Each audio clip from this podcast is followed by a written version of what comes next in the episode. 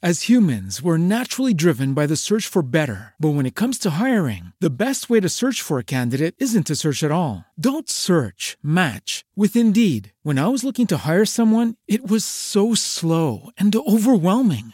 I wish I had used Indeed. If you need to hire, you need Indeed. Indeed is your matching and hiring platform with over 350 million global monthly visitors, according to Indeed data, and a matching engine that helps you find quality candidates fast. Ditch the busy work. Use Indeed for scheduling, screening, and messaging so you can connect with candidates faster. And Indeed doesn't just help you hire faster. 93% of employers agree Indeed delivers the highest quality matches compared to other job sites, according to a recent Indeed survey. And listeners of this show will get a $75 sponsored job credit to get your jobs more visibility at Indeed.com slash podcast. That's Indeed.com slash podcast. Terms and conditions apply.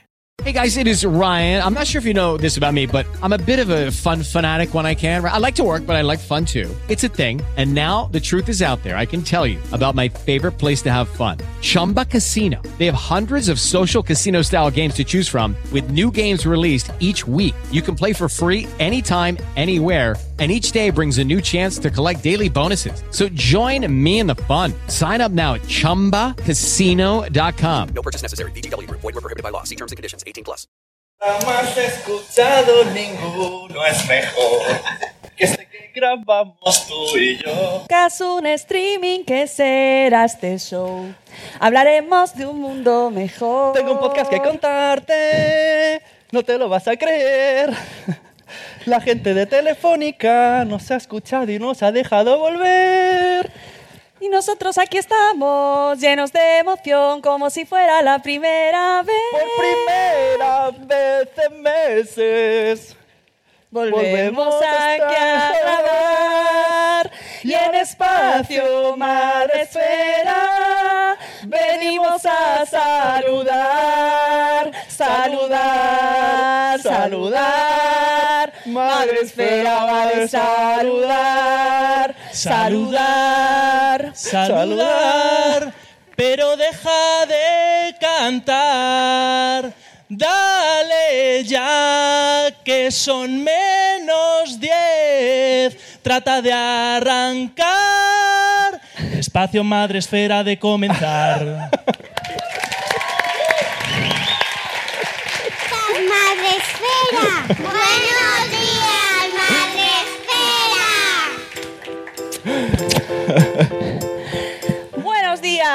Esfera. Perdonad, amigos, por sacar nuestras gargantas a la luz. ¿Qué le vamos a hacer? No lo podemos evitar. Madre Esfera va de saludar y de cantar y de madrugar los sábados también. Gracias a todos por haber venido. Gracias a Sune por venir desde Barcelona. Gracias, gracias al que tren. inventó la letra de Frozen y a Josebi que nos dio la letra.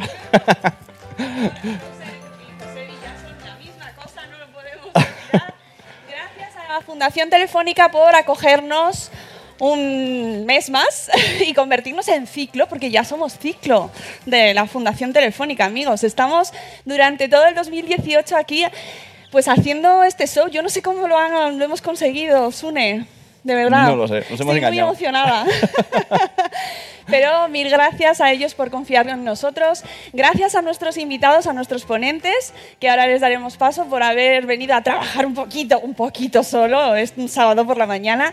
Y por supuesto, gracias a todos, a todos los que habéis venido, a todos los que estáis aquí, que os habéis metido en el metro estas horas en Madrid. Y, y a todos los que vais a darle al chiqui chiqui de hashtag El chiqui espacio chiqui. madre esfera. estáis chiqui. aquí, estáis ahí en YouTube. Chiqui chiqui chiqui, queremos trending. Chiqui chiqui chiqui. Atención, mensajes importantes antes de empezar. Niños que quieran subir a ver la exposición de Marte tienen el punto tienen el punto de recogida. Padres pueden depositar a sus niños en el punto de nuestro fondo. Allí tenemos a Andrés y a Rocío. Gracias, chicos.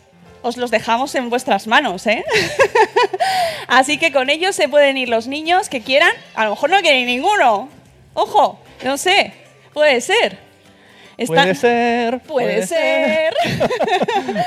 y tenéis los datos de... No, no, no parece que se anime ninguno. Niños a la una, niños a las dos. ¡Eh! Aquí hay uno que va bien. que sí, chicos, que está súper bonito. Chicas, ¿no queréis ir a ver la exposición de Marte?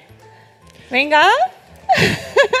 Venga, todos, niños, vamos venga, a niños, a ver la expo. Vamos, que está súper bien. A todos los que nos estáis viendo por streaming, un saludo enorme, un abrazo. Podéis comentarnos con el hashtag Espacio Madresfera. Queremos que suene mucho Espacio Madresfera este sábado en Twitter y en las redes sociales. Y a todos los que estáis aquí que queréis usarlas, el wifi, el wifi, ¿dónde está el wifi? Pues lo tenéis aquí. Aquí tenéis los datos y podéis conectaros, que es gratis, amigos. Y bueno, lo más importante de todo, ¿qué día es hoy? Sábado. ¿Y qué pasa los sábados? ¿Qué hay los sábados? Eh, hay gente chachi. Gente chachi. ¡Eh!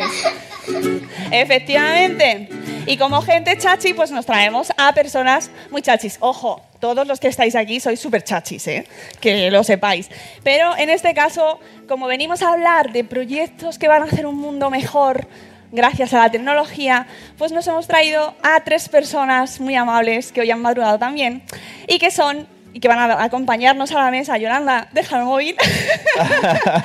bueno, Yolanda, el móvil. Es que Yolanda es Ciber Yolanda, de, de Cibervoluntarios. Yolanda Rueda, por favor, suba usted a la mesa, señorita. Tenemos también como gente chachi al amigo José Antonio Esteve de Ayuda en Acción, que ya sabemos que canta bien también. Nos lo ha demostrado. Me ha corregido antes allá atrás. Casi sale él a cantar. Y no sabemos si cantará bien o no. A lo mejor lo demostramos, Aroa. ¿No? no me voy. pues tenemos a Aroa Sánchez de Profuturo. Muchas gracias. Adelante. y eh, bueno, eh, chicos, ¿estáis preparados para... ¿Os habéis asustado mucho, lo primero, con la canción?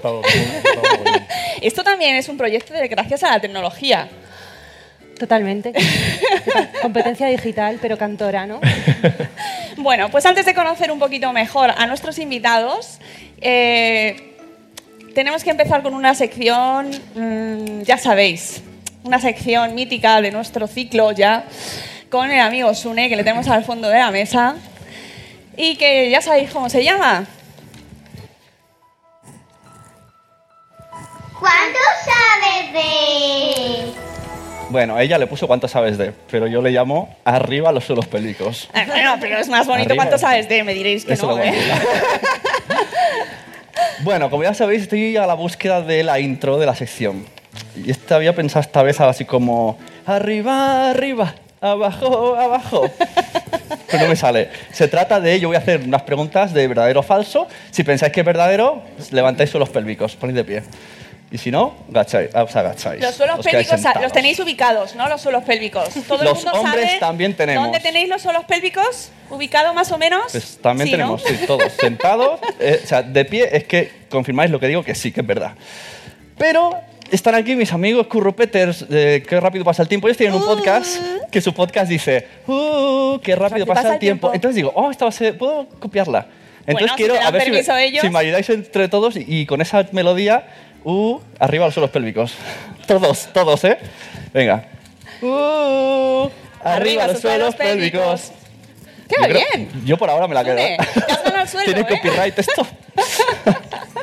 Venga, empezamos. Primera pregunta. Bueno, primera afirmación.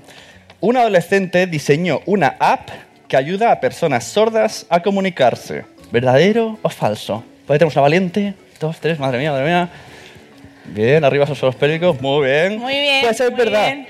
Bien de, subidos. Hijo Sí, de una señor. intérprete, docente para sordos, Mateo Salvato decidió con 17 años, en su último año de secundario, diseñar una aplicación para celulares que sirviera de puente para facilitar la comunicación entre sordos y oyentes.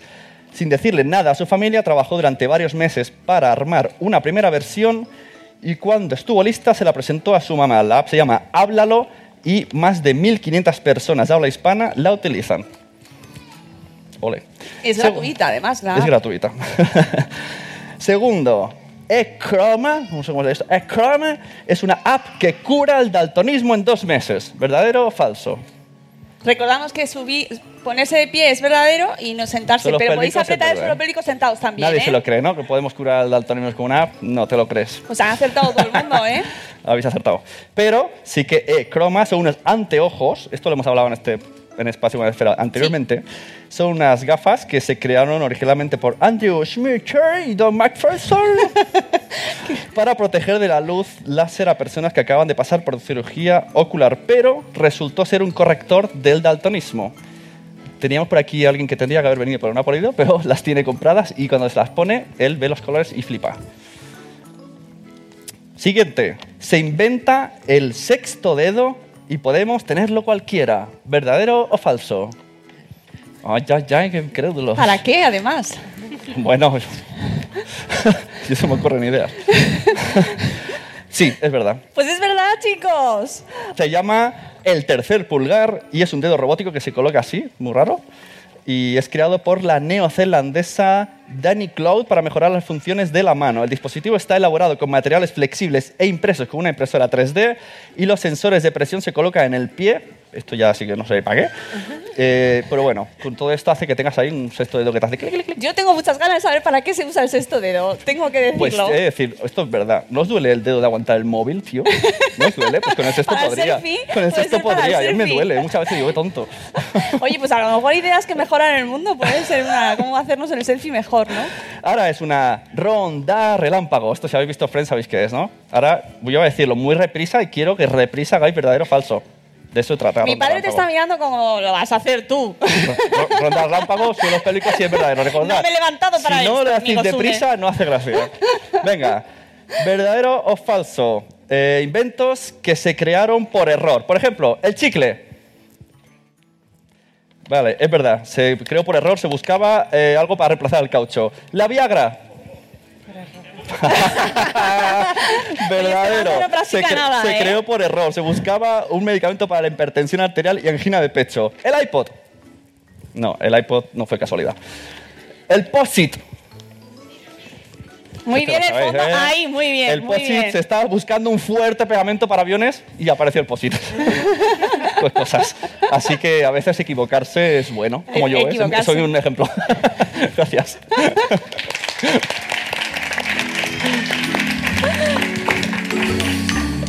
Bueno, pero ya sabéis que aquí venimos a hablar no solo de equivocaciones, sino de aciertos y de que mm, realmente, como estamos en un espacio donde se habla mucho de tecnología, venimos a, a contar cosas que nos ayudan, cosas que la tecnología posibilita para hacer un mundo mejor. Vamos a dar antes unos datos porque para hacer este programa nos hemos leído con mucho tiempo y varios cafés el informe del Estado Mundial de la Infancia 2017 de UNICEF.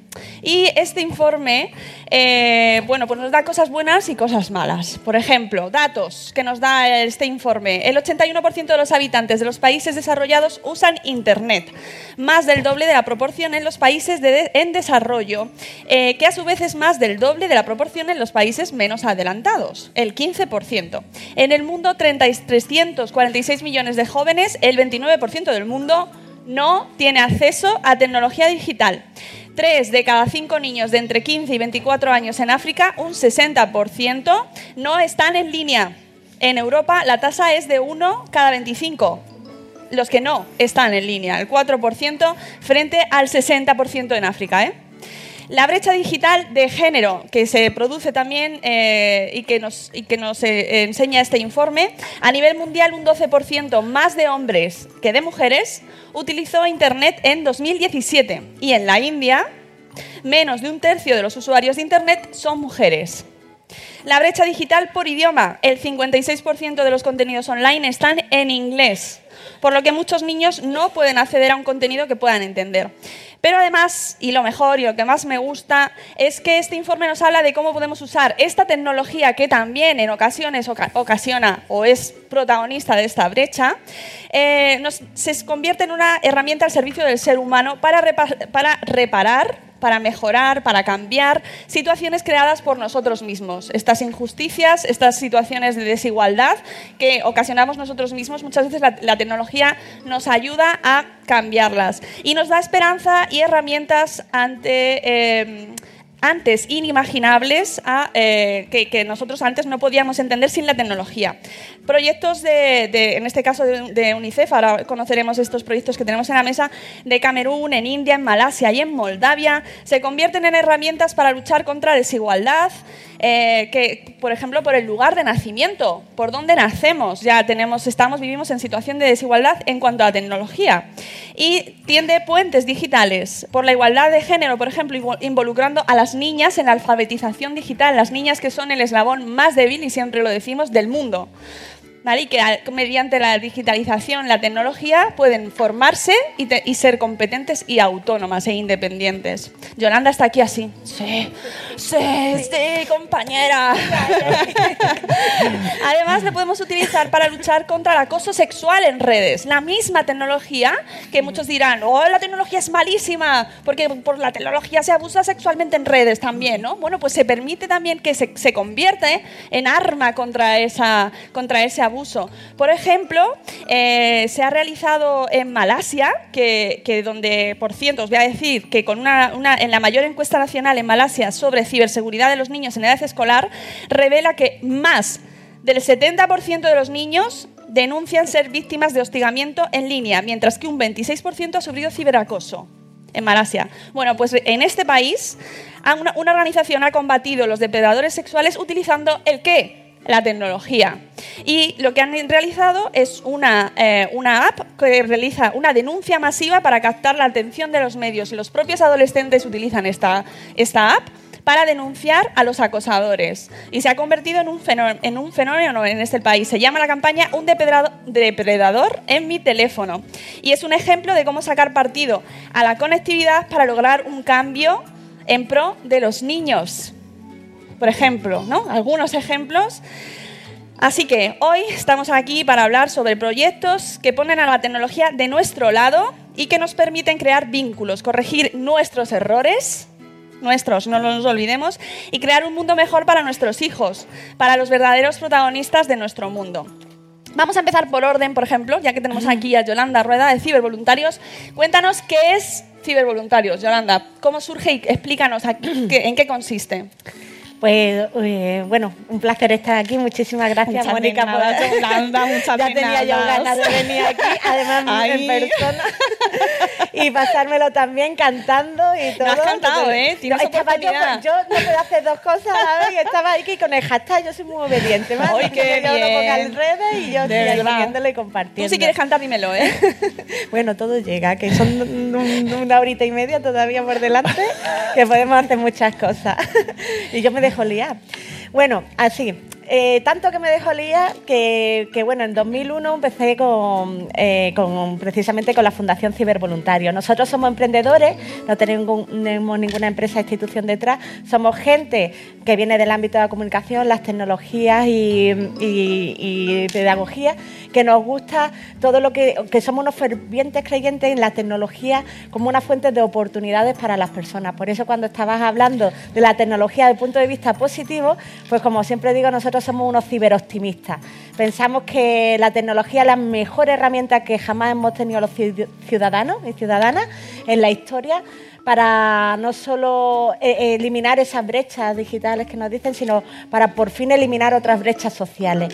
Y precisamente eh, temas tan importantes como la seguridad de nuestros propios niños o la educación o la participación, pues gracias a estas herramientas convertirlo en oportunidades y despertar de esas oportunidades precisamente eh, en la infancia. El otro día estuvo aquí precisamente Borja Suara en, un, en Digit Summit y habló precisamente de ti y nos contó, pero quiero que lo cuentes tú, cómo surge Cibervoluntarios. Pues mira, nosotros empezamos en 2000, yo soy fundadora de la Campus Party, una concentración de usuarios de ordenador Que la tenéis que conocer seguro, la Campus Party. Aquí bueno, empezó en Málaga, mujer, que por eso yo soy, malagueña. Que parece soy una de las cuatro fundadores que empezamos en el año 95-96. eh, la primera campus fue en el 97, en el Ceulá, en Mollina.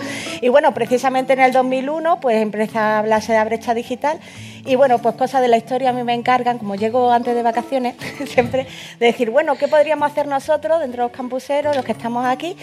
Para, para hacer alguna actividad en este sentido. Y entonces pues me encargué de juntar a, más de 60 personas en ese momento. Y bueno, a los dos meses ya tenía más de 200. En el 2001 empe- empecé con esto Y en el 2003 ya tenía más de mil voluntarios, pero veía que me faltaban habilidades y conocimiento para poder gestionar la red.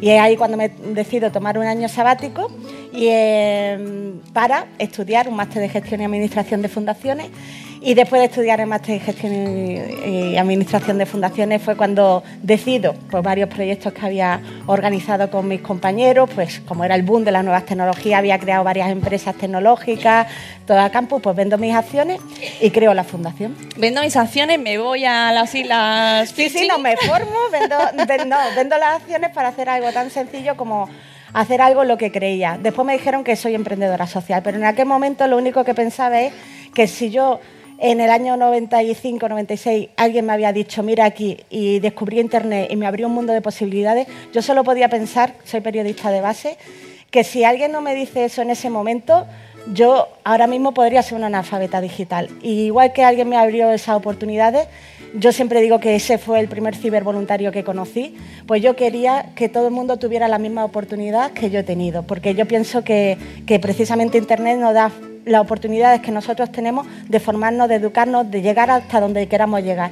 Y que y soy una ferviente, una creyente, vamos, una convencida, más que creyente, una convencida de que si tienes al lado a la persona adecuada, que nosotros pensamos son los cibervoluntarios, cibervoluntarias, capaces de mirarte, tener la sensibilidad de saber lo que necesita en ese momento y enseñártelo, con esas herramientas tecnológicas vas a poder llegar mucho más lejos. O sea, que Cibervoluntarios lo que busca es extender la alfabetización digital a todos los niveles de la sociedad. Sí, pero siempre como forma de, de erradicación de otras brechas sociales. Por ejemplo, en este ámbito que estamos hablando, pues sobre todo pues para garantizar a los niños temas de ciberseguridad, conocimiento para que aprovechen las oportunidades, ver lo positivo de la tecnología, educarles, porque nosotros pensamos que estas herramientas hay que tenerlas al alcance de la mano de los niños, pero siempre y de las niñas, siempre enseñándoles todas las posibilidades que tienen para que, son la descubran, que son infinitas, infinitas y muy infinitas buenas, más en manos de, de- de nuestros niños. Así que Que tengo a María Zavala aquí delante y, y de Womanis que precisamente habla mucho de eso. Yo sabes que aquí hago de esas cosas, María, y si no lo sabes, deberías. Yo saludo de vez en cuando a la gente que está en nuestro público y, y precisamente Womanis defiende el uso positivo de la tecnología, nos habla de los riesgos, pero ojo, que es que tiene muchísimas ventajas. Vamos con, con José Antonio que nos cuente también en qué consiste el proyecto de Genios o gen, ¿cómo se pronuncia? ¿Genios? Genios. Genios, es que como pone un 10, digo, lo mismo es gen, gen- Sí, por hacer un guiño al. al guiño, al- pero ¿cómo se pronuncia guiño, eh? El uno, el- la I es un 1 y el. Sí, y la- sí, sí, lo- sí, más o menos lo he entendido, pero bueno, por si acaso. No, a ver si lo digo y me va a decir, no se dice así. Bueno, pues Genios de Ayuda a Nación. ¿En qué consiste este proyecto, José Antonio? Es un proyecto de, de lucha contra la brecha digital que se inicia hace tres cursos aquí en España con el apoyo de, de Google y, y que de alguna manera completa la intervención integral que iniciamos, que la Fundación Ayuda en Acción inició en 2013 en nuestro país y que en primera instancia busca responder a las necesidades básicas de niños y niñas de familias vu- vulnerables. Trabajamos dando becas comedor, material escolar, apoyo psicosocial. Aquí en España. Sí, ¿Existe un- una realidad eh, enorme, de, o sea, como palpable, de brecha digital? sí, absolutamente. Porque parece que no, ¿eh? Lo pregunto, puede ser obvio, me dirás, vaya pregunta me haces, pero parece que estamos todos como muy conectados. Sí, pero lamentablemente no está llegando a todo el mundo. Eh, nosotros estamos trabajando en colegios públicos y concertados de precio cero, en barrios, eh, en barrios donde hay una elevada tasa de eh, vulnerabilidad social y, y donde bueno, pues, la recuperación aún no ha llegado a, a todas las familias. Eh, en estos coles lo que estamos haciendo, como os comentaba, una vez que, cubrimos necesidades básicas de niños, niñas y las familias, con las que estamos trabajando también con proyectos de empleabilidad, pusimos una vista en, el futuro de esos niños y niñas, Eh, porque entendemos que el futuro pasa por la tecnología y, la tecnología creemos que puede ser una herramienta para que, eh, este alumnado pueda romper con el círculo de la, pobreza en el, que viven. Genios, hasta la fecha, ha, ha formado a, a, eh, cerca de 7.000 niños y niñas en, en competencias digitales básicas, eh, en programación, eh, trabajando también competencias sociales, la perspectiva de género, que es transversal a todo el proyecto, y la educación en valores, que es consustancial a- Claro. a- al alma de, de- de nuestra fundación. Eh, usamos la tecnología para, eh, para que los niños y niñas no solo aprendan eh, a usarla, sino aprendan a usarla con un fin social. Y así, por ejemplo, en el primer curso, eh, el reto que, lanzamos a los estudiantes, a nuestros genios, eh, fue un reto que eh, trataba de reflexionar sobre el acoso escolar. Entonces, los niños y niñas trabajamos en, primera instancia trabajamos con niños y niñas de primaria, enseñándoles a programar Scratch, y lo que tuvieron que hacer fue reflexionar en el aula sobre el problema del acoso escolar en, la escuela, eh, buscar soluciones como equipo y programar esas soluciones. Programar Scratch, que yo no sé ni lo que es. Es un, es un le- No, no, que lo digo como, como Scratch, ejemplo de que los sí. niños ya saben más que nosotros, casi. Scratch es un lenguaje de, de programación diseñado por el MIT en Estados Unidos. Es un lenguaje de programación de propósito educativo que sirve para que niños y niñas de primaria puedan ac- eh, empezar a, a aprender programación y puedan acceder a, acceder a la tecnología. Nosotros trabajamos con la tecnología no solamente como eh, en términos de acceso y de uso, eh, sino que estamos también trabajando en ese desarrollo de competencias tecnológicas que sirva para empoderar a los niños y a las niñas y, les sirva para ser creadores de tecnología, que es también otro gran reto. Y que en última instancia buscamos que, eso, ¿no? que, que les prepare en un futuro para, para eh, mejorar sus, sus posibilidades de encontrar un empleo. El, el proyecto surgió con el objetivo último de, de generar vocaciones en el ámbito de la tecnología en niños y niñas y aunque el proyecto nació en su origen en primaria, lo que estamos haciendo es crear nuevas capas de, de valor sobre el, el mismo y extenderlo. Ahora estamos trabajando en secundaria con temas de robótica y estamos creando también laboratorios para trabajar con chicos y chicas eh, que, bueno, que se han quedado descolgados del, de- del proceso educativo y que bueno, ahora mismo están un poco perdidos y estamos intentando que la tecnología sirva para eh, encontrar esa autoestima y esa motivación que les enganche de nuevo con el sistema educativo o que les ayude a encontrar un, trabajo. Qué bien. Oye, os recuerdo al público que podéis preguntar eh, cuando tengáis alguna duda, levantáis la mano. A la gente que está detrás de la pantalla, con el hashtag Espacio Madresfera, tenemos a Rocío Cano. que recoge las preguntas con el móvil y luego nos las pasa. Luego tenemos turno de preguntas, así que id preparando si tenéis alguna duda. Eh, vamos con Aroa Rodríguez de Pro Futuro. Eh, Aroa, que la te tengo allí muy lejos, pero estás. Eh, Aroa canta. No, Eso, eso lo veo más complicado, la verdad, lo de ponerme a cantar. No, no he nacido con ese don. Bueno, pero cuéntanos en qué consiste Profuturo, cómo surge y cuál es vuestra misión fundamental, porque veo que tenemos diferentes enfoques y me gustaría que nos dieses el vuestro. Perfecto. Pues un poco volviendo al, al informe del que tú, al que hiciste referencia tú antes, Mónica, de UNICEF, ahí se, una de las conclusiones es que eh, la brecha económica existente ya entre países en desarrollo y países desarrollados se viene agravando con, con- la brecha digital. ¿no? Eh, Profuturo nace eh, mm, como una iniciativa impulsada tanto por Fundación Telefónica como Fundación Bancaria Caixa, que son dos entidades con, con mucha experiencia en el ámbito de la educación, sobre todo eh, desde un enfoque de innovación educativa. ¿no? Eh, digamos que Profuturo inicialmente nació pensando, bueno, eh, ¿qué ocurre con, sobre todo en, el continente africano con todas esas poblaciones, con esos niños que viven en entornos remotos, no tienen acceso a una educación de calidad y cómo la tecnología puede contribuir a ello? Desde 2016, además, lo que se optó fue por, además de, seguir eh, expandiendo un poco la actividad en el continente africano y en Asia, también apalancarse en la actividad que se venía desarrollando por Fundación Telefónica en el continente latinoamericano. Entonces, digamos que, a día de hoy tenemos un reto muy grande porque estamos eh, eh, en geografías muy dispares, con culturas muy dispares y situaciones muy diversas. ¿no? Y básicamente lo que, lo que busca Profuturo es cómo a través de la educación digital podemos aportar herramientas, ya sean recursos, ya sea formación, para empoderar al, docente, porque entendemos que, que el docente es la pieza clave en todo sistema educativo. ¿no?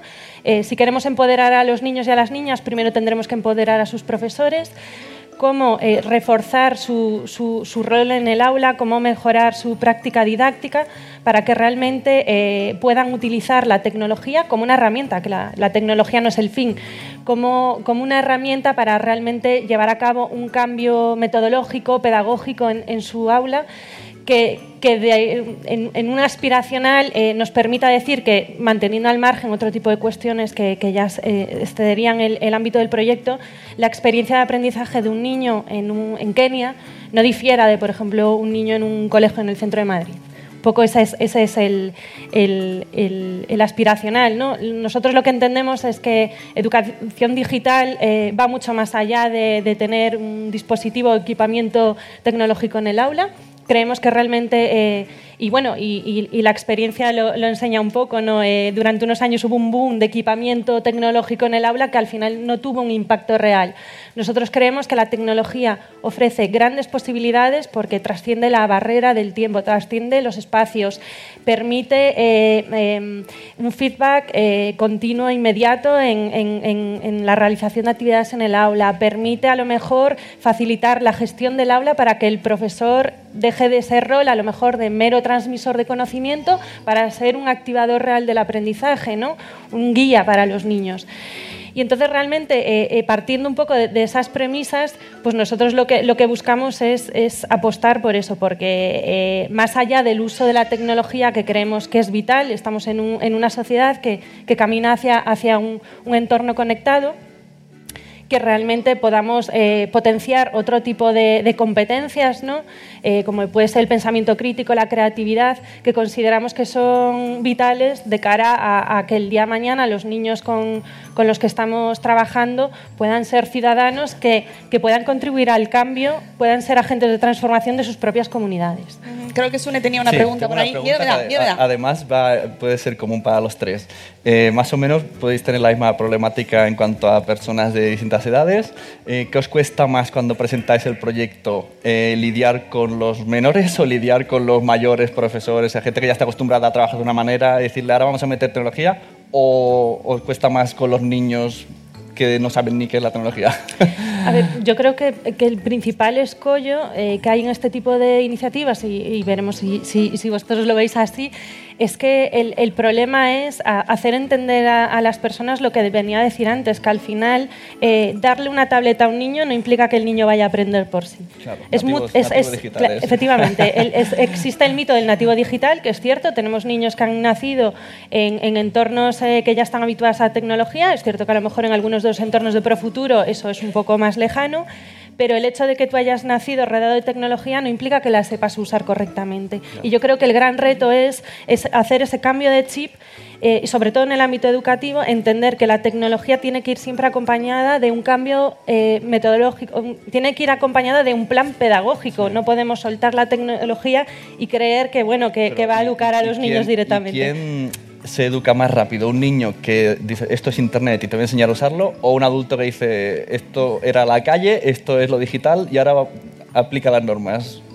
Los peques son los que, los que responden, responden muchísimo mejor a, a- más rápido. Hay más barreras con los adultos. ¿no? Sí, bueno, en realidad debo decir que, al menos en nuestra experiencia, eh, nosotros también trabajamos con los dos colectivos, no solamente trabajamos directamente con, con, eh, estudiantes, trabajamos también con docentes porque tende- entendemos que ellos son el auténtico motor del cambio y, y- y en aras de hacer el, el proyecto sostenible, lo que buscamos es eh, dotar no solamente de metodologías y herramientas a los centros escolares en los que, en los que eh, tenemos el programa abierto, sino también capacitar a, a los docentes para que en última instancia sean ellos los que, los que luego puedan dar continuidad a las dinámicas. Y lo cierto es que en estos tres cursos hemos eh, formado a más de 500 docentes en toda España y la respuesta ha sido fantástica. O sea, yo estoy admirado.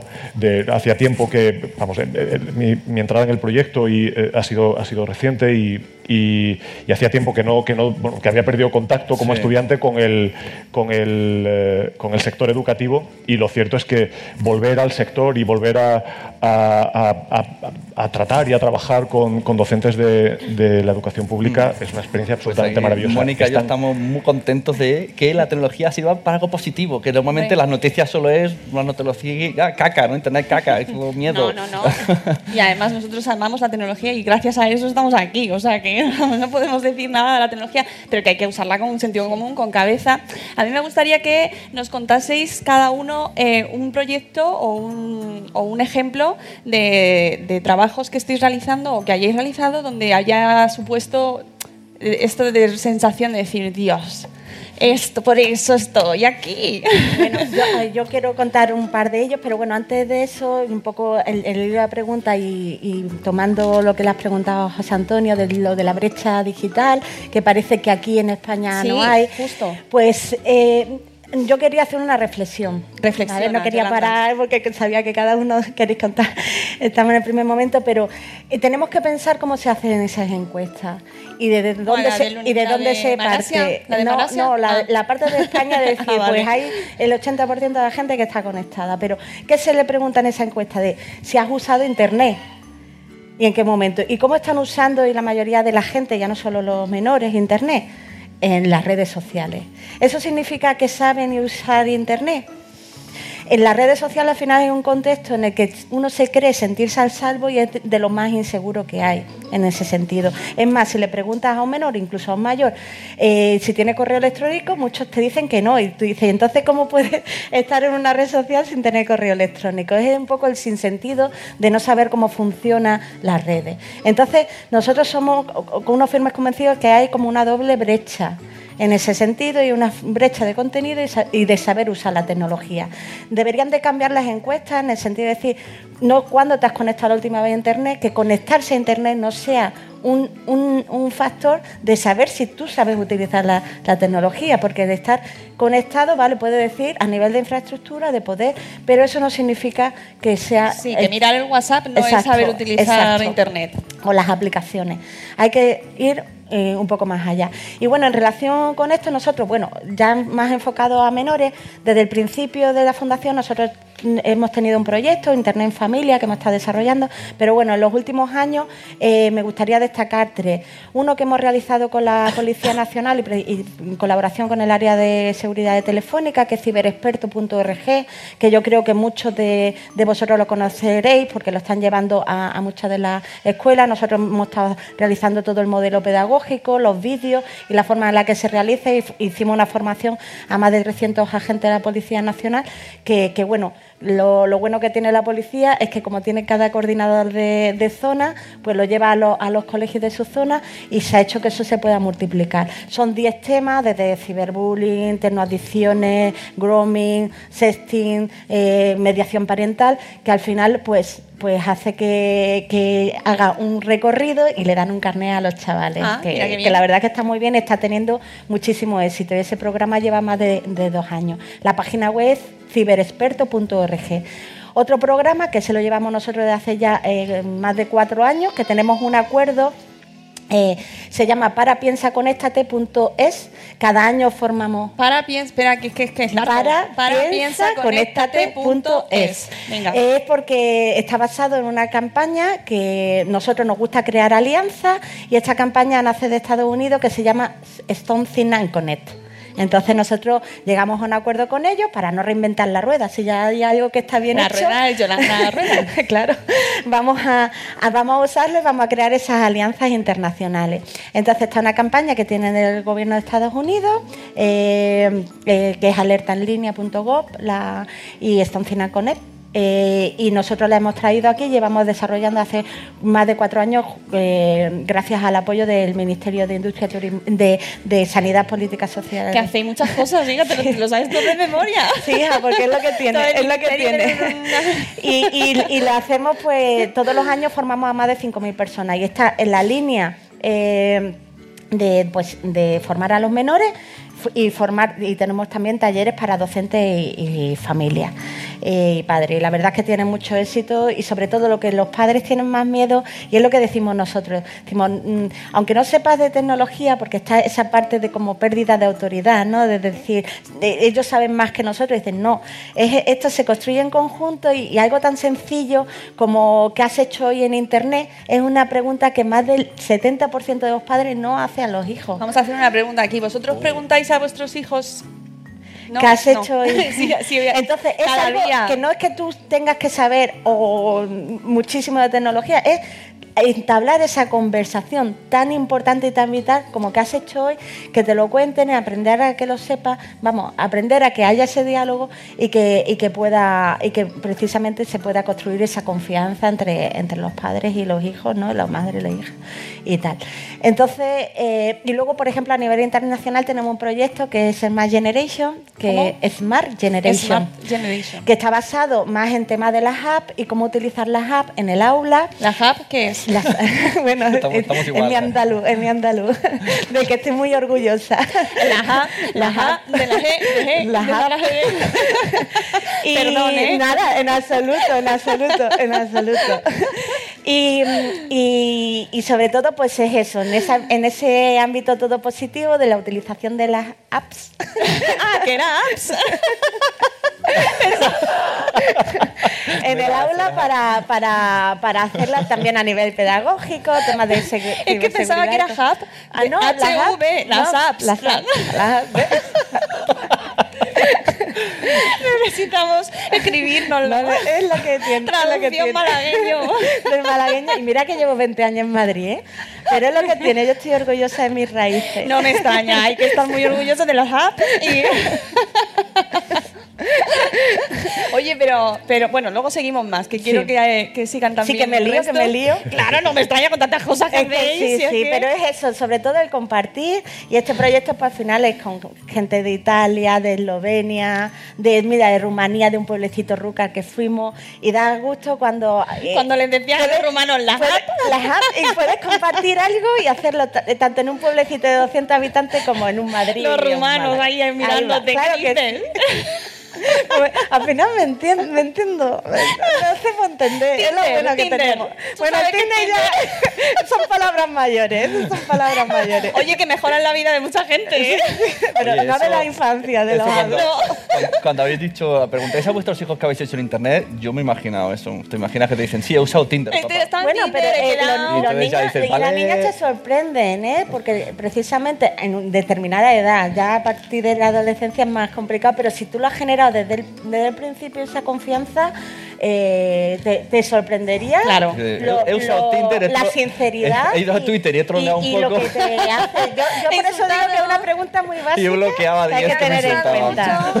Bueno, vamos con José Antonio. José Antonio, misma pregunta para ti. Eh, ¿qué, ¿Cuál es uno de los proyectos, aunque llevas poco en el proyecto, cuando, has dicho que te has incorporado hace poco? Tres años. Bueno, pues ya está muy bien, tres Sí, años, que- hombre.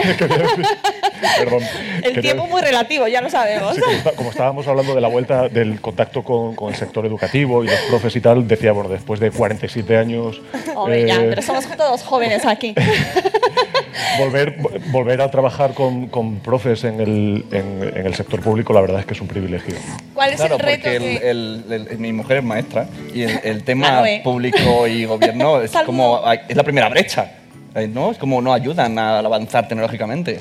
Bueno, eh, lo cierto es que el trabajo que estamos haciendo lo estamos haciendo gracias a la colaboración de, de la administración. Lo que yo decía, gracias a ellos. Gracias, Sune, por todo el colectivo de profesores está ahora. Sí, lo, lo cierto es que existe una brecha. O sea, existe una brecha. eh, hay, como comentaba, hay muchas familias que necesitan apoyo para, para salir, salir adelante y, y ese apoyo pues, lo estamos prestando fundaciones como, como la nuestra. Pero, pero es cierto que, que no solamente en el acceso, sino en el trabajo que hacemos con, en, en el, en el espacio público de educación, eh, la Administración eh, colabora estrechamente con nosotros y, de hecho, nuestro objetivo último es que a medida que la recuperación vaya alcanzando a todo el mundo y se reviertan los recortes en educación, eh, la Administración pueda, aspiramos a que, a que pueda hacer política pública con nuestra experiencia, porque eh, eh, el- estamos trabajando en, en modo piloto, pilotamos, pilotamos eh, para desarrollar metodologías innovadoras.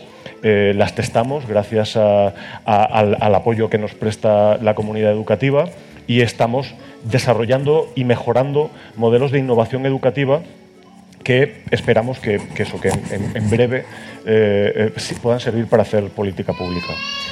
Un proyecto Sí. que te parezca a ti, que digas, estoy súper orgulloso de esto y lo pongo en mi casa todos los días. Realmente, eh, Todos, sí, sí, bueno, no, no sería capaz de, de seleccionar uno. Como os comentaba, nuestros proyectos for- forman parte de una, de una intervención integral, intervención integral que, por cierto, también involucra a las familias. En, en el ámbito digital no sería posible trabajar con, con estudiantes y docentes sin involucrar a las familias, cuyo papel, en efecto, es, es fundamental para que sus hijos e hijas sean capaces de, de, de hacer ese uso eh, positivo y bueno Claro. de, de la tecnología. Eh, pero bueno, ya que os he contado eh, genios, makers y los, y los proyectos que- de innovación educativa que tenemos en España, sí que me gustaría mencionar, ya que hablasteis antes de África, un proyecto precioso que hay en África que se llama Luces para Aprender y que está buscando llegar a, a comunidades remotas eh, de países, bueno, estamos trabajando sobre todo en el Cuerno de África, en países como Etiopía, y construimos escuelas en, comunidades en las que mm, el Estado no está llegando y eh, como son comunidades remotas a las que no llega la electricidad, eh, con paneles solares, gracias a la energía solar, lo que estamos haciendo es dotar a las, construir la escuela, eh, dotarla de, equipos informáticos y de acceso a Internet. Eh, montamos todo el sistema de, eh, acceso eh, basado en la energía solar y, por supuesto, capacitamos a, a los docentes para, para que sean capaces de usar luego esa tecnología y, y formar a niños y Claro, que es uno de los retos principales es la infraestructura en estos sitios, Sí. de- en estos terrenos, ¿no? Claro, Ujú. sí, puedes llevar tablets y puedes llevar ordenadores, pero si no tienes energía... En ¿no? efecto.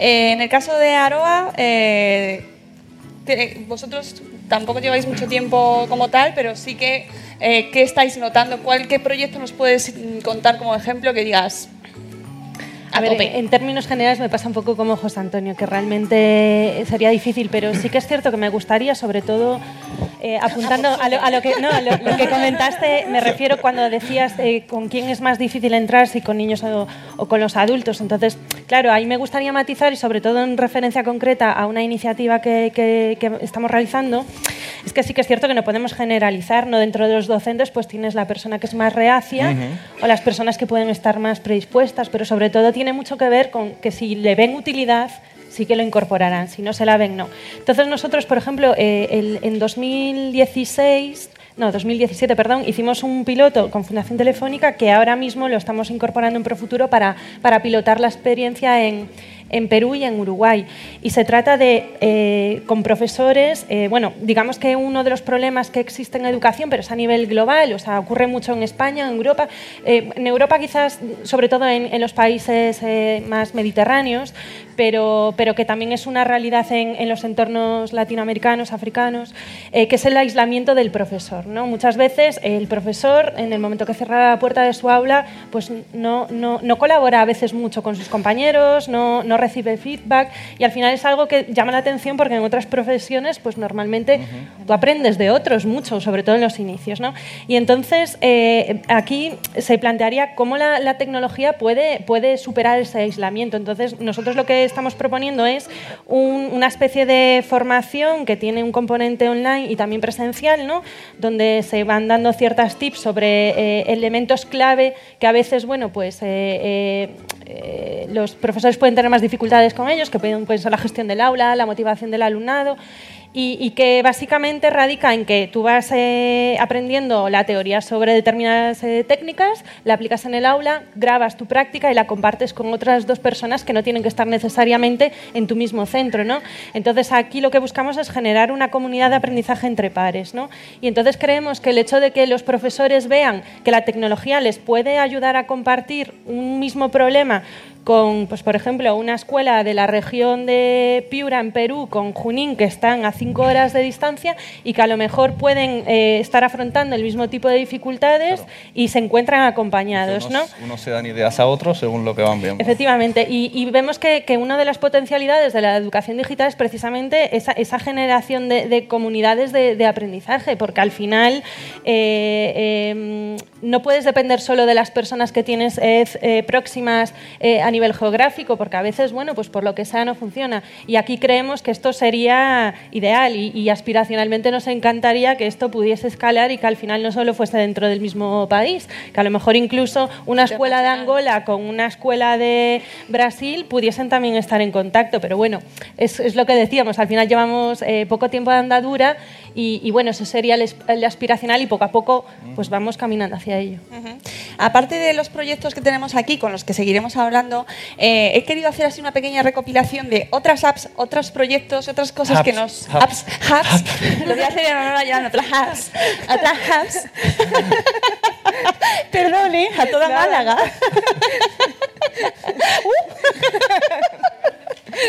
que nos venimos arriba. Esas son las confianzas. Que nos venimos arriba. Perdón. Bueno, el caso es que, aparte de este tema, eh, tenemos eh, una, he hecho una pequeña recopilación de apps sanitarias. Bueno, apps que nos mejoran la vida. Es que le he tocado una teta, sí, si no la habéis visto os lo digo yo, pero, pero bien además, ¿eh? Eso va bien. Bueno, ahora también. Ahora- ¿Dos qué? ¿Que le he tocado las dos? No, solo una. Ah, bueno, pues Micrófono, micrófono. no, no, que es que quiero sacar otra cosa antes y luego apunte, apúnteselo, se lo agradezco y luego vamos al turno de preguntas. Que si no, entre tal, me voy. Eh, eh, he recopilado pequeños proyectos, bueno, pequeños por decir la recopilación, pero son muy grandes. Eh, otras apps y proyectos que nos ayudan en diferentes aspectos de nuestra vida, no solo en la educación, no solo a nivel solidario, a nivel social, ¿no? como cibervoluntarios en este caso, o el resto. Por ejemplo, tenemos una aplicación tan sencilla como la TAP, o la TAP, la TAP, la TAP, eh, para ayudar a las madres durante la lactancia materna, ¿no? que es un proceso, pues oye, tú también lo sabes bien, que he palpado. bueno, pues esta aplicación, gracias a la tecnología, hay mujeres que normalmente durante la maternidad estás como más solo, no sabes a quién recurrir, bueno, pues tienes a golpe de móvil, aparte de blogs, redes sociales, madresfera y tal y tal, ¿no? Pues tienes una aplicación maravillosa eh, llevada por es- profesionales para eh, ayudarte durante este, este proceso. Por ejemplo, tenemos el escritorio virtual de enfermería blog, que es una, una app eh, de, de este enfermero, de, Jordi, de enfermería blog, que trata de ayudar a gente que, pues, por ejemplo, no sabe cómo hacer los cálculos de los medicamentos y tiene una calculadora virtual, para, eh, están trabajando para las recetas, para ver cómo tienen que preparar las recetas de una manera virtual, eh, cómo prepararse para ir al médico de una mejor manera, ir ya con la información desde antes, o sea, que nos da también eh, recursos a nivel sanitario y a nivel de seguridad. Y esto también está conectado con el tema de la educación porque el, hace, el otro día que estuve aquí en, en otro evento, conocí a, a los chicos de Brave Up Europe y eh, pues les invité también a venir y, y- porque me parece que es- está dentro del, del contenido que tratamos hoy. Se trata de una, eh, nos lo van a contar ellos ahora, pero se trata de un programa escolar que cuenta con una aplicación web y móvil que previene el acoso escolar y mejora la convivencia en las escuelas. Tenemos aquí a Paula Herrán, que es la directora general de la plataforma en Europa. ¿verdad? Y que la hemos traído para que nos cuente un poquito en qué consiste Brave Up. compañero... Bueno, que si Sí. lo quiere contar él, aquí igualdad, Sí, ¿eh? Soy, soy Alfonso también de, de Brave Up. Lo primero, muchas gracias por invitarnos al espacio Madresfera. Y sí, desde, desde Brave Up nosotros lo que somos es una organización con impacto social que lo que hacemos es fomentar y mejorar la comunicación y participación en los centros con la comunidad escolar, es decir, los tres actores, alumnos, familiares y profesores.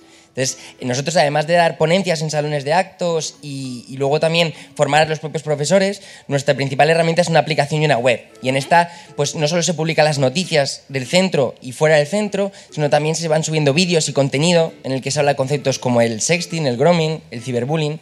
Y ahí los tres actores están alineados y van aprendiendo a la vez todos estos términos y cómo principalmente pues, prevenir incluso detener el, el acoso escolar. Y la principal herramienta dentro de la aplicación se llama Modo Brave Up y ahí es, es un canal directo y confidencial hacia los orientadores en los que los propios alumnos pues pueden escribir lo que les pasa en el centro, pueden explicar pues a lo mejor situaciones que han vivido propias o ajenas que gustaría que llegasen a los orientadores.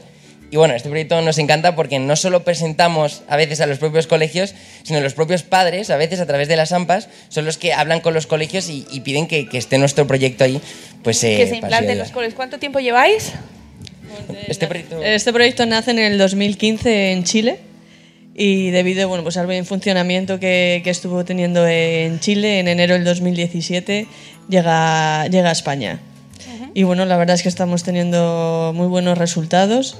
Eh, sí que es verdad que es un campo muy delicado, eh, los colegios... Sí os encontraréis con reticencias, ¿no? A nivel Sí, de, los, de los centros. Es un tema que crea mucha sensibilidad, eh, mucha dificultad también a la hora de resolver el, el conflicto. Entonces, por eso nosotros también damos eh, nuestros servicios como mediadores y nuestro equipo de psicólogos, ¿vale? Para aquellos casos en los colegios que se encuentren situaciones que no saben resolver, nosotros podemos intervenir para, para ayudarles. Pues muchas gracias por haber venido a contarlo y bueno, si, está- si os interesa, el proyecto es braveup.es, ¿verdad? Me han cortado. Ah, no, la web, Estás, estás ahí, estás en el aire. la web es www.braveup.eu de Europa. Ah, EU, perdón, sí, es verdad. Pues muchas gracias a los A dos por vosotros. habernoslo contado. Y simplemente antes de, de seguir con el debate o ir a hacer las preguntas ya, que ya son casi media, eh, quería hablar de las aplicaciones que nos ayudan en el caso de las personas con discapacidad. Porque es un temazo también, ¿no? Ca- Aplicaciones tecnológicas pues que, que ayudan a hacer una, una sociedad más igualitaria en este caso. Y para eso he preguntado a nuestra blogger de Madresfera, Nuria, de Vikings Mama, que ella y su marido son ambos invidentes, y le pregunté que cuáles eran las apps que más ayudaba a ella en su vida. Y algunas de las que me comentó, pues por ejemplo, todas las que detecten textos, imágenes y colores, que por supuesto no lo puede hacer. Eh, por ejemplo, una que se llama Sin All. O Sinal, esto podrías presen- mm, presentarlo tú, decirlo tú, a ver, así en, en malagueño. Eh, que es, eh, Sinal es una que eh, hace todo completo, por ejemplo. Luego hay otra que se llama Tap Tap Sí, que es una que haces una foto y te dice qué es lo que has fotografiado. Te lo dice ella, Tap Tap Sí. Eh, utiliza muchas apps del tiempo, como la nativa del iPhone, que debe tener, supongo que tendrá voz. Eh, cada vez están saliendo más apps que implantan los colegios esto es muy importante para enviar notificaciones de actividades a los padres, que muchos padres nos, es como, no, otra notificación del cole, no. Pero claro, a Nuria, por ejemplo, y a su marido, pues les viene muy bien, porque no, no lo tienen de otra manera. Eh, por- pues de manera, de- como en agenda electrónica unilateral. Unilateral, ojo, esto es muy importante, unilateral. Fin- fundamental para que vaya bien. Eh, dice que WhatsApp, en el caso. ¡Ay! Dios mío, qué susto! No ha pasado nada. WhatsApp nos dice que es una de las aplicaciones que es más usable, diría casi que hasta accesible. Es una, una reivindicación que tenemos con Telegram, por ejemplo, que nos gusta mucho a los podcasters, pero que no es nada accesible, nada de nada. Y eso es una- un toque de atención para todos los desarrolladores tecnológicos que, por favor, hagan todo accesible. Eh, dice que Netflix que es ¿quién no utiliza Netflix? eh? Todos. Bueno, pues que es una de las más accesibles en cuanto a apps para ver series. Eh, luego utilizan muchos de GPS y lectores de QR. ¿Quién utiliza los lectores de QR? Ya casi nadie, pues ellas. Ellas sí, los utilizan, mira. Y luego pues dice que Amazon Prime, etcétera. Total, que ese tipo de aplicaciones no caemos en ellos o cuando hacemos webs o cuando entramos en programas y resulta que eso también es utilizar la tecnología para un mundo mejor. ¿No? A ver, antes de ir al turno de preguntas, unas conclusiones. Así que podemos hacer el resto del mundo para apoyar a vuestros proyectos. Bueno, ronda rápida.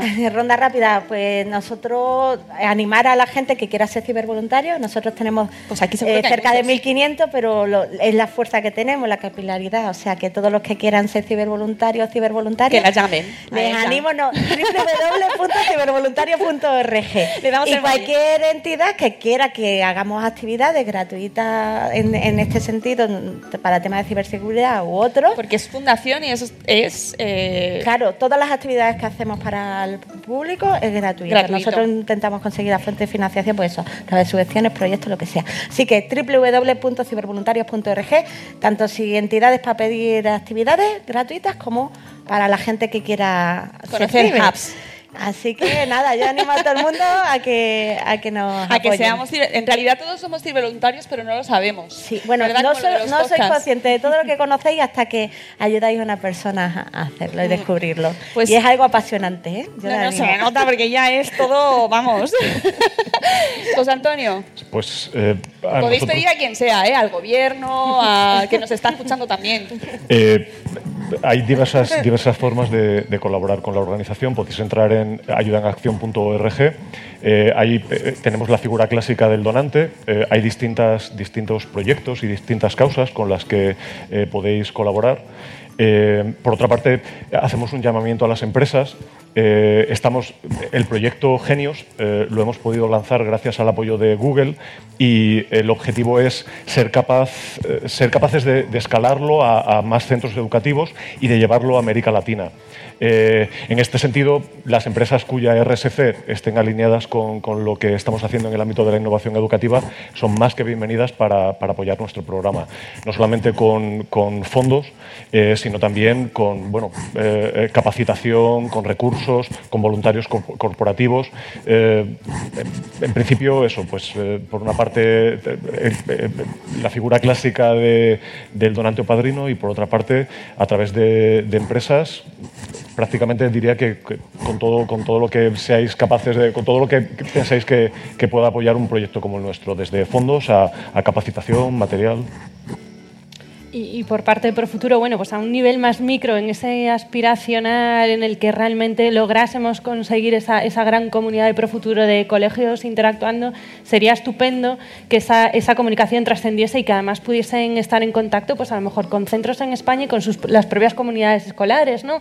En otro nivel entiendo que ya más al margen de, del proyecto, eh, pues al final el tener eh, a disposición medios tecnológicos, sobre todo aquí en un foro que estamos, sobre eh, todo familia, sería interesante que se aprovechasen esos medios para, visibilizar la, las, circunstancias y, y, que existen en otros, en otros lugares, ¿no? que al final, bueno, pues una sensibilización sería importante sobre todo para una serie de retos eh, que existen a día de hoy, por ejemplo, en el caso de España, ¿no?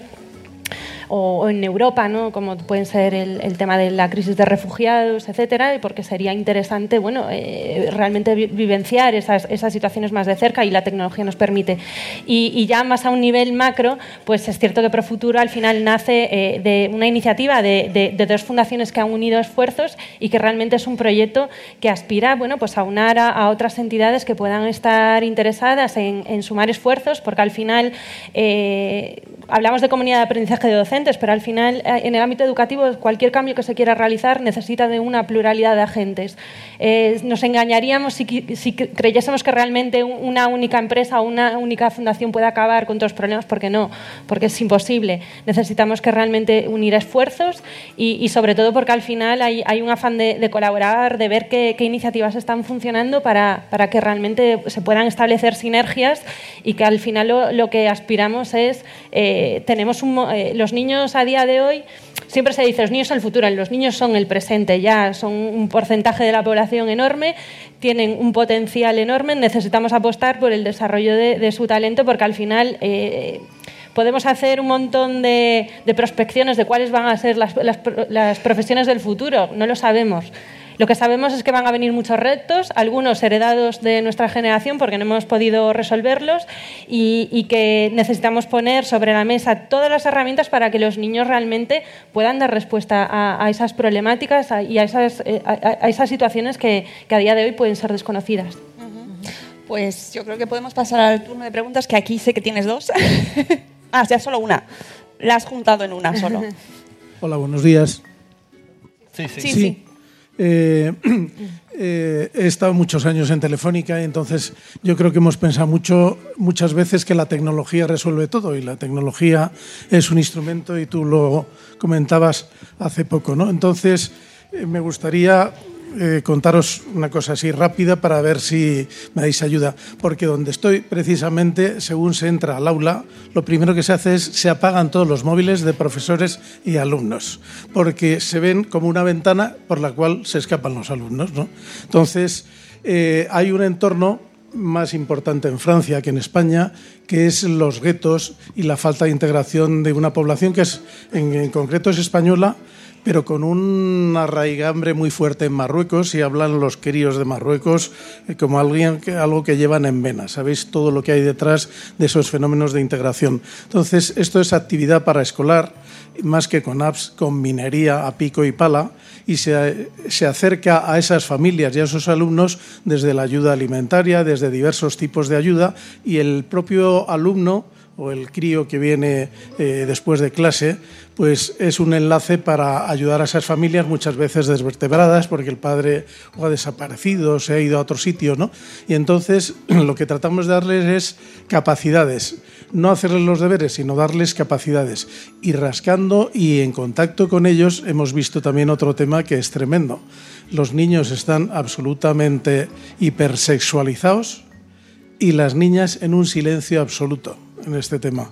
Y entonces la verdad es que nos angustia el tema de decir, cuando se cierra la puerta de estas casas, ¿qué pasa detrás de esas puertas con las mujeres? ¿no? Entonces ese tema entiendo que además es cultural y es complicado y, y en algún momento veremos cómo se ataca. Pero el tema de las capacidades, que no es el tema de la enseñanza y que no es el tema de la comunicación, si tenéis algunas experiencias con las que enlazar, la verdad, eh, la asociación con la que me he metido, porque tiene muy bien organizada la, la labor del voluntariado, es Cáritas y tiene multitud de centros y orientados precisamente a la integración, al evitar que haya guetos, etcétera. Si tenéis algunas ideas, pues Bueno, os las yo- agradecería. Este es un debate muy amplio que me apasiona, la verdad, aunque tiene muchos aspectos, pero bueno, no, no solo es por la parte de la tecnología, sino el hecho de, de cómo y cómo se transmite y cómo se comunica el tema de, de la hipersexualización y todo esto, pero vamos, ya viene desde Hollywood. O sea, si vemos más del 90% de, la, de las películas no cumplen con, ahora no me acuerdo del nombre, pero con, con el... Sí, no me acuerdo yo tampoco, pero de- tiene- que- es una teoría buenísima. Es una teoría de que no, de- de que no, no responde las tres preguntas. O sea, Si de la sabéis, alguien Si decidla, tiene ¿eh? nombre de... Josebi, que la sabe, seguro. ¿Eh? No te recuerda el nombre, pero es, es saber si, pa- pensar si la mujer que aparece en la película tiene nombre, si habla con otra persona o con otra mujer y si cuando habla con otra mujer no habla de otro hombre. O sea, y eso no lo cumple el 90% de las películas de Hollywood. Y, y si vemos Disney, pues ya ni aca- acabáramos. Ay, O sea, Frozen. bueno, algunas cosas bien, pero otras No, también la- la- eh, los canales y, y ahí hay mucho que hacer, que no es solo que viene por la tecnología, sino en qué ambiente nos estamos comunicando. Y no tiene por qué tampoco ser algo que venga de una cultura de otro país, sino, imagínate, esto estamos hablando de, de, de toda la, el- cómo comunicamos a nivel occidental, ¿no? O sea, que, que vamos a mirarnos también para adentro para ver cómo están las cosas y no vamos a decir que puede ser de otra cultura, sino vamos a ver cómo tenemos ese contexto. Y partiendo de esa base, eh, por ejemplo, nosotros también estamos muy, preocupados en este sentido y en la campaña que tenemos ahora de Para Piensa Conéctate a lo largo de todo este año sobre la violencia de género digital, enfocado en ese sentido. En ese sentido, en ambos, en ambos mm, campos. También para que precisamente las niñas en el ámbito de la tecnología dejen un poco toda esa cultura que nos viene de la comunicación, no que nos viene de la tecnología, nos viene de la comunicación, de cómo la- las niñas están eh, vistas a, a través de los medios, en las películas, en, lo- en, lo- en los canales de Disney. Por ejemplo, en Violeta, dos muchachas peleándose por un chaval. Pues si eso lo estamos viendo, Eh, o sea, dan ganas eso- de apagarlo y eso lo, lo vemos. Y, y también, pues por supuesto, en- a nivel de los niños, pues todo lo que ven y cómo deben de ser tratadas. Al final es una cuestión de educación. Como bien dice, la tecnología es un medio, no es una cuestión de tecnología. La tecnología es un medio en el que se puede hacer el bullying, en el que se puede atacar. Pero si tú estás suficientemente preparado a nivel emocional, a nivel educativo, de poder llevar esto a cabo, yo creo que es lo más importante y es una de las cosas que, se- que enseñamos, que tenemos más en cuenta y por eso la campaña sobre la violencia de género digital a lo largo de todo este año en Para Piensa Conéctate en, en ese sentido. Y, en cuanto a lo, que ha comentado de los guetos, me gustaría que, brevemente, pero vosotros hacéis un gran trabajo en España con las etnias gitanas. Sí, bueno, trabajamos con, eh, con varias organizaciones de mujeres, bueno, de, mu- de mujeres de ámbito romaní, ta- también trabajamos con, en casas de acogida con mujeres que han sufrido violencia de género en su Que en es que esas ámbito mujeres no tienen acceso a un ordenador. Niños, sí, sí. Porque yo me acuerdo en una charla que estuve contigo cuando contaron ellas, estábamos Sí, tres mujeres sí. hablando sobre nuestra Sí. experiencia de emprendedoras y de repente entra al público y sí, todo sí. eran mujeres que nos habías Sí. traído tú y claro, se- a mí se me cayó el alma a los pies porque realmente estoy contando mi experiencia de cómo me organizo yo con mi ordenador, mi no sé qué, mi empresa, bueno, no sé cuánto Los y ellas no tienen, no- van una vez a la semana al centro social. Pero lo consiguen y sobre todo para nosotros es no solo esa mujer, sino lo que luego va a transmitir a su familia. La- al final es lo que vemos, que para nosotros la tecnología es herramienta y que, y que lleva pues a nivel de educación, pero que es más allá de la tecnología. Es que mi mirémonos también en la sociedad nosotros mismos y no miremos, no, es que esto es esta cultura y tal, sino cómo podemos solucionarlo y cómo la tecnología tiene que ser un Sí, eje y para cómo- esa y cómo transformación. iguala en- la sociedad, ¿no? Exacto. Sí, a mí me gustaría justamente comentar que eh, eh, eh, los coles en los que, en lo- los barrios en los que están nuestros, nuestros colegios son barrios con una eh, alta tasa de, pobla- de población migrante. Tenemos un centro en Zaragoza eh, que tiene hasta 60 nacionalidades distintas. Eh, y estamos usando la tecnología justamente Claro. para eh, educar en el, en el respeto a la diversidad y que niños y niñas de dis- distintas etnias, religiones, eh, sean capaces de, a través de, de las dinámicas de los talleres, de aprender justamente a, a- a- a convivir respetando eh, eh, lo que nos hace diferentes. Eh, en relación con la, con la ta- ta- trabajamos, por cierto, hacemos, creo que hacemos un, un trabajo del que estoy particularmente orgulloso también con, con niñas que pertenecen en efecto a, a comunidades en las que los roles de género están, que es brutal. están muy marcados. Claro. Y eh, lo cierto, y esto también es un dato del que me siento particularmente orgulloso, Venga, sacadlo. Si es que estamos ahí para eso. eh, eh, el proyecto, nuestro proyecto de innovación educativa, gracias justamente al apoyo de la Administración, estamos siendo capaces de llevarlo a cabo en, en horario lectivo. Con esto conseguimos eh, ofrecer una igualdad de, de oportunidades a niños y niñas por igual. Luego el, pro- el proyecto pasa a, formato extraescolar, con lo que llamamos los clubs genios, y, en, determinados casos estamos teniendo un repunte de niñas que eh, se apuntan a, genios, quieren continuar su formación en genios, eh, aprendiendo programación y otras tecnologías en formato extraescolar, gracias a que han tenido ocasión de- de tener ese acceso a, a la tecnología. En relación, quería un último apunte sobre lo que has mencionado de la tecnología móvil. Nosotros eh, este año hemos, en, en secundaria hemos incorporado el- el- la formación de, de otra, otra tecnología que es App Inventor, eh, que es una tecnología, un lenguaje de programación que permite a nuestros adolescentes eh, aprender a programar móviles y a desarrollar aplicaciones móviles. Uy, qué peligro. Bueno, lo que estamos justamente parte, parte del, no. Parte de nuestro reto consiste justamente en, en enseñarles a, a usar la tecnología de manera positiva. Y, y lo que estamos ahora mismo trabajando en el aula eh, responde a, a- a- a un objetivo que se llama eh, El barrio nos necesita y los, los chavales están trabajando por equipos para eh, pensar en, en- en todo aquello que, que pueden ellos aportar para hacer su barrio mejor y usar la tecnología móvil para, para desarro- des- desarrollar aplicaciones y que, y que esas aplicaciones sirvan como solución para dar respuesta a esas necesidades que ellos están identificando en el barrio. Yo, yo por mi parte, eh, en línea con lo que estaba comentando José Antonio, creo que es súper importante en esos, en esos entornos eh, buscar algún tipo de interés, empoderamiento y muchas veces viene a través de este tipo de propuestas que, que utilizan un poco lo de aprendizaje-servicio, ¿no? Eh, volver a, estos jóvenes, estos niños, protagonistas de su comunidad, viendo cómo ellos mismos pueden resolver retos.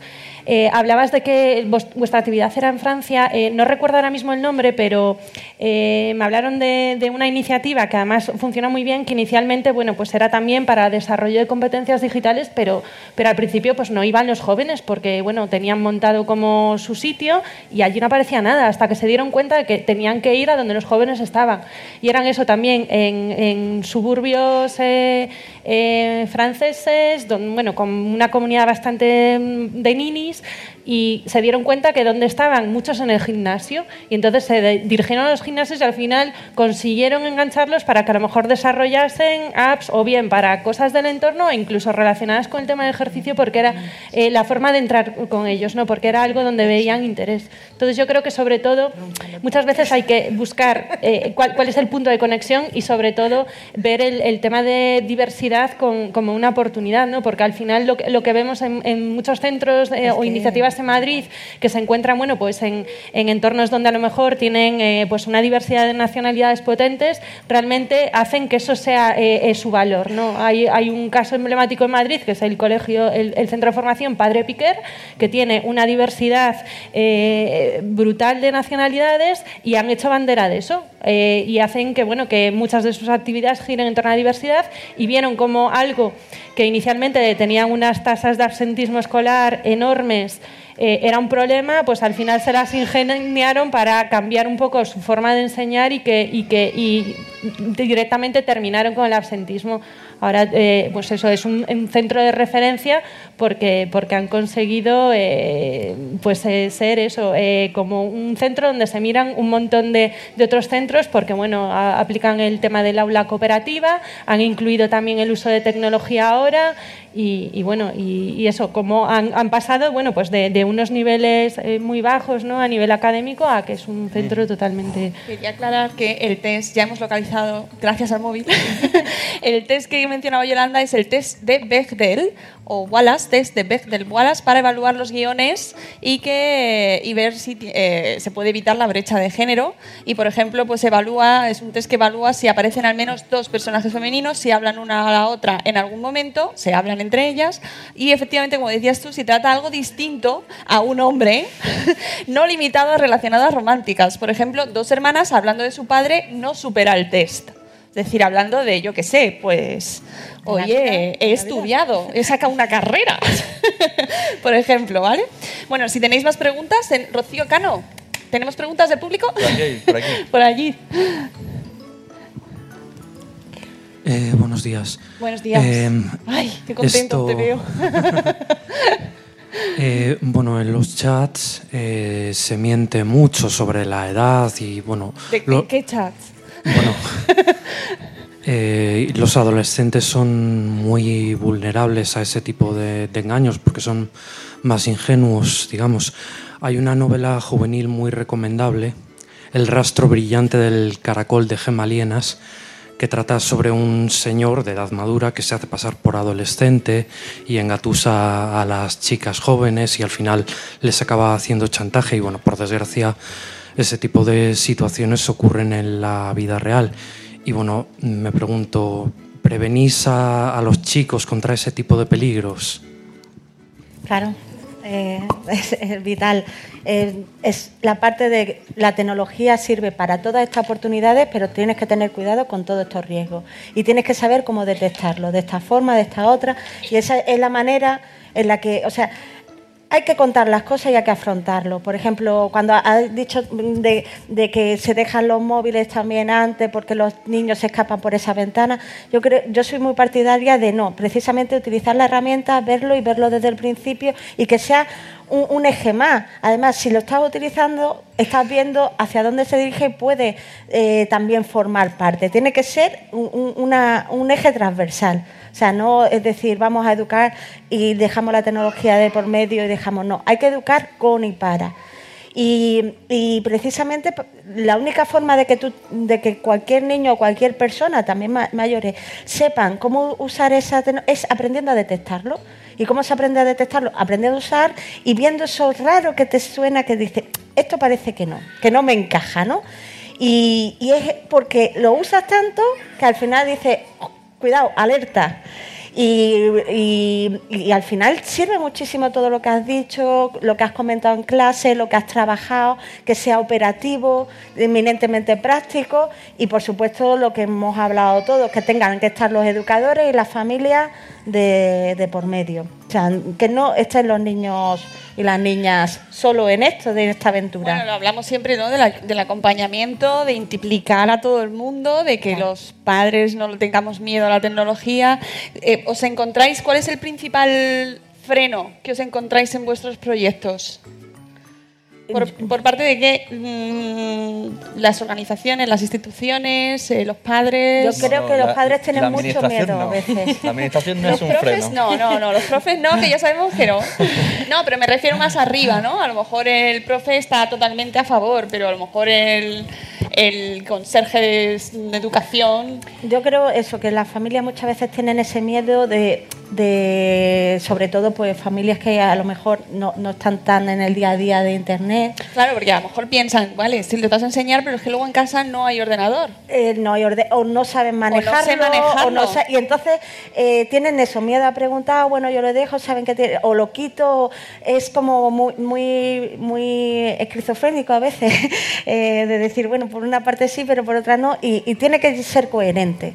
Y no hay que tener miedo a la tecnología para nada. Siempre esto es una ventana, es una oportunidad. Lo único que hay que ser muy consecuente en el sentido de que hay que educar en ello y hay que eh, arroparse con todos los medios para que estas herramientas, para que tengan las habilidades para poder detectar. Porque esto es lo que se van a enfrentar a lo largo de toda la vida.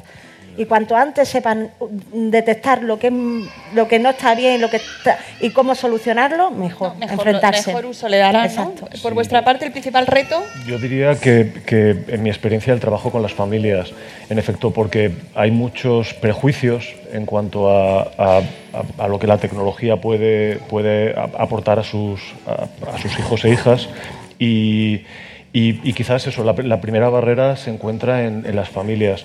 Eh, yo, como hemos comentado a lo largo de, la mañana, eh, creo que, no se puede trabajar con docentes y estudiantes sin involucrar a padres y madres. Eh, es necesario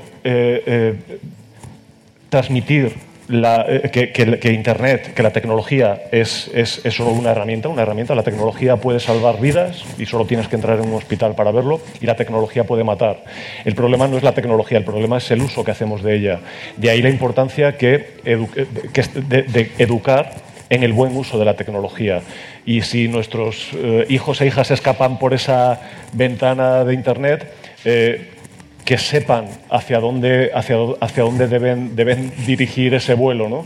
Eh, Internet es, es, es una maravilla. O sea, Internet es una grandísima herramienta para luchar contra la pobreza y la, y la, eh, desigualdad, porque por primera vez en la historia de la humanidad tenemos una tecnología que permite democratizar, como ninguna antes, el acceso al conocimiento. Y eso es fundamental. Eso nos está permitiendo llegar con, con- propuestas educativas a, a niños y niñas y a familias de sitios absolutamente remotos en los que sin eh, eh, ese acceso a la tecnología y esa capacitación necesaria para hacer un buen uso de la misma, pues sería prácticamente imposible llegar con otro tipo de recursos. Y esto que dice José Antonio, co- lo cojo lo que ha dicho, se lo paso a Aroa, eh, lo de la brecha con los padres. ¿Cómo, ¿Cómo hacéis esto? Y por cierto, estamos ya terminando. Para, porque si ya los padres no van a reuniones, no van a... ¿Cómo metéis a los padres en los proyectos si, Claro, a ver, aquí también al si ya final... no se van a lo básico? Lo, lo mismo que he dicho antes de los docentes, que al final en los padres vas a tener una población muy diversa. Y en el caso de Profuturo, al final, como estamos también eh, tratando con culturas tan distintas, eh, pues te- realmente eh, la, la- la verdad es que, en, en al- por, eh, contrariamente a lo que se puede pensar, en algunas eh, zonas más remotas y vulnerables, precisamente a veces la implicación de los padres es mayor. ¿no? Hay en algunas eh, comunidades indígenas de Latinoamérica que realmente entienden el valor de la educación y se implican. Entonces, yo estoy ahí muy de, acuerdo con lo que ya se ha comentado, ¿no? La importancia a veces también de, de que cuando tú haces una intervención en una escuela eh, involucres a toda la comunidad educativa padres, eh, madres, evidentemente, eh, profesores, niños, pero también muchas veces otros agentes de la, de la comunidad local, como pueden ser negocios, eh, otro tipo de entidades o que estén también realizando acción. En, mi caso, o sea, o sea, lo, lo vemos claro. Es cierto que, bueno, que, que- que a día de hoy, por ejemplo, también lo comentaba, preguntaba antes Mónica, el tema de las instituciones. En nuestro caso, al final, vamos mucho de la mano de los ministerios porque nosotros eh, actuamos sobre todo en escuelas públicas, ¿no? Y entonces, eh, en ese caso, frente a lo, también lo que pueda aparentar, eh, en el caso del latinoamericano, la mayor parte de los, de los gobiernos tienen ya sus propias agendas digitales, son conscientes de la importancia de involucrar el tema de las nuevas tecnologías y la educación digital en el aula. En el caso de África, pues también tenemos países a distintos eh, ritmos, pero también es que la realidad es que la, inserción de la tecnología y de, y de, por ejemplo, el tema de Internet es, es muy dispar, ¿no? Pero, pero al final, cuando, cuando hablamos de tecnología, en, en especial en el ámbito educativo, eh, no se puede entender como una intervención única, sino que tiene que ser un ejercicio muy transversal. Y, y al final, muchas veces, eh, pues lo recomendable pues hacer sesiones informativas, ¿no? Eh, pero es que eso pasa en una escuela de Brasil y va a pasar en una escuela de España, ¿no? Eh, cuando de repente te enteras que en la escuela de tus hijos van a meter determinadas cosas, pues lo lógico es que informes a los padres y les expliques de cómo va a funcionar, ¿no? Porque al final, eh, totalmente de acuerdo con lo que ha dicho José Antonio, ¿no? La tecnología es neutra, lo que importa es el uso, entonces tú la puedes usar para el bien o para el mal. Muy bien, el límite del bien. sí, bueno, pues y- muchas gracias, ¿no? Sí, y, y solo mm, quería pedir así al público, a ver, así muy rápido, las apps que usáis o la tecnología que usáis, que hace mejor vuestra vida, pero que no pasa nada que no hace falta que sea a nivel ya trascendental. Yo qué sé, el calendario para recordar las vacunas de los niños, por ejemplo, que os suene la alarma. La- ¿Cuál es esa app que tenéis que os hace la vida que decís, gracias, Señor? Nadie tiene ninguna. Trello. Trello. Trello. Los chicos de la constante dicen Trello. Venga, ¿quién da más? es, es una. Eso lo estoy haciendo yo ahora con el tablero de organización. Es un poco lío, ¿eh? Telegram. Telegram, Telegram. Spotify. Venga, seguid. Slack, Spreaker. Slack. Yes. Eh, Slack, Spreaker, Spreaker también. Y todo el, el mundo podcasting nos facilita Escuchen mucho. podcast. ¿Qué más? ¿El qué? ¿El, ¿Clip? el qué? ¿La app? Clip. Clip. Pas- Ah, Clip. Ah, vale, sí. Vale, es verdad, eh, yo, es verdad. Wunderlist. He descubierto ahora. Wunderlist. ¿Qué más? Cosas que os ayudan con, vuestro, con vuestra vida. Evernote. Evernote. nada más, ya no usáis nada más. YouTube Kids, ¿no lo usáis? YouTube. El despertador del móvil. El despe- El eh, despertador oye, del poca móvil. broma. Lo primero que hago cuando me compro un móvil es instalarme la linterna. La linterna no la usamos Porque como tengo vida. hijos, voy por la, por la casa. Y a veces no tienen. Hombre, la, la agenda, la agenda, lo- el La agenda. Calendario. ¿Eh, qué? Agenda. Agenda. Es una sección de podcast. Bueno, pero es que es así, ya no solo irnos a plano ahí de solidaridad, sino cómo mejora nuestra vida. A ver, las niñas que tenemos ahí, ¿qué utilizáis? Uy, Dios mío. ¿Utilizáis vosotras alguna app? ¿Os dejan usar tecnología así de manera habitual? Los normales. ¿Cuáles son las normales? ¿Cuáles El- son las el normales? No es normal para ¿Musical.ly nosotros. usáis? ¿Sí? Eso es normal, ¿ves? pues ahora la instalamos. Ahora en el bar hacemos un Musical.ly. ¿Os gusta usar las apps del móvil? ¿Y, y, eh, usáis internet? ¿Sí? ¿Y bien? ¿Todo bien en casa? ¿Organizados? ¿Bien? ¿De acuerdo con los padres? ¿Si no hay problemas? ¡Qué bien! ¡eh! Eh, yo tengo otra, Dropbox. I love Dropbox. Dropbox, eh, WeTransfer, también os hace la vida más fácil. ¿Qué más vosotros desde aquí? Eh, ¿Alguna que tengáis? La mía, ¿no? Todas las que habéis mencionado son. Todas, todas. Bueno, chicos, pues ya está. Pues con esto terminamos. Que si os acordáis de alguna, pues la ponéis en los comentarios del programa, que luego subirá Sune seguro que pronto a, a nuestro canal en Spreaker, en Evox, en iTunes, en todo el mundo. Luego salimos en el YouTube de la Fundación, de Espacio Fundación, que lo suben también. Ahora estaba en streaming y luego ya se queda en YouTube. Que muchas gracias, chicos. Muchas gracias a los tres por, habernos, por dejarme De verdad, ha sido un placer, me ha encantado. Gracias a los tres por venir aquí el sábado por la mañana. Gracias a todos, a todos, a todos, a todos, que os veo a todos.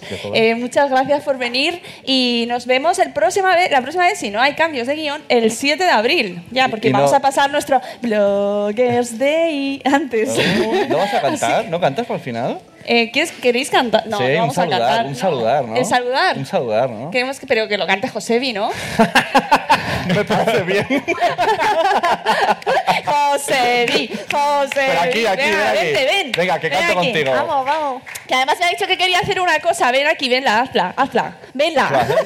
Ven, que bien hablo, ¿eh? Venla, para estar en un podcast, que bien hablo. Ven, coge el micro y haz eso que me has dicho antes. Oh, ¿qué Uh. ¿Qué va a hacer?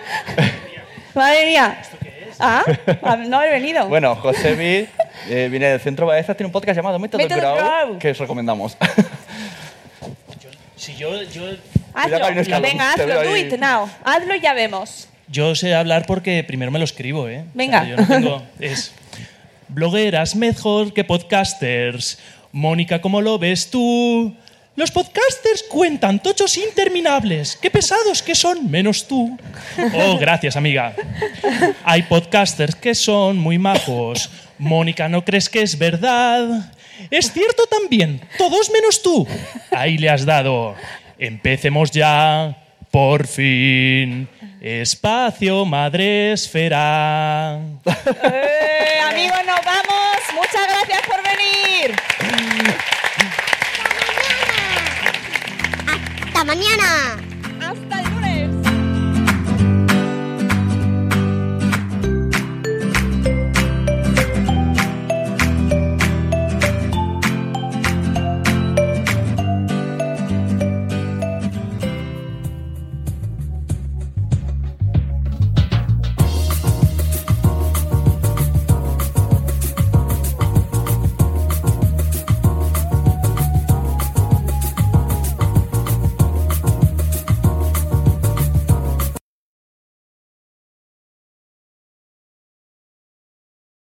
As humans, we're naturally driven by the search for better. But when it comes to hiring, the best way to search for a candidate isn't to search at all. Don't search, match with Indeed. When I was looking to hire someone, it was so slow and overwhelming.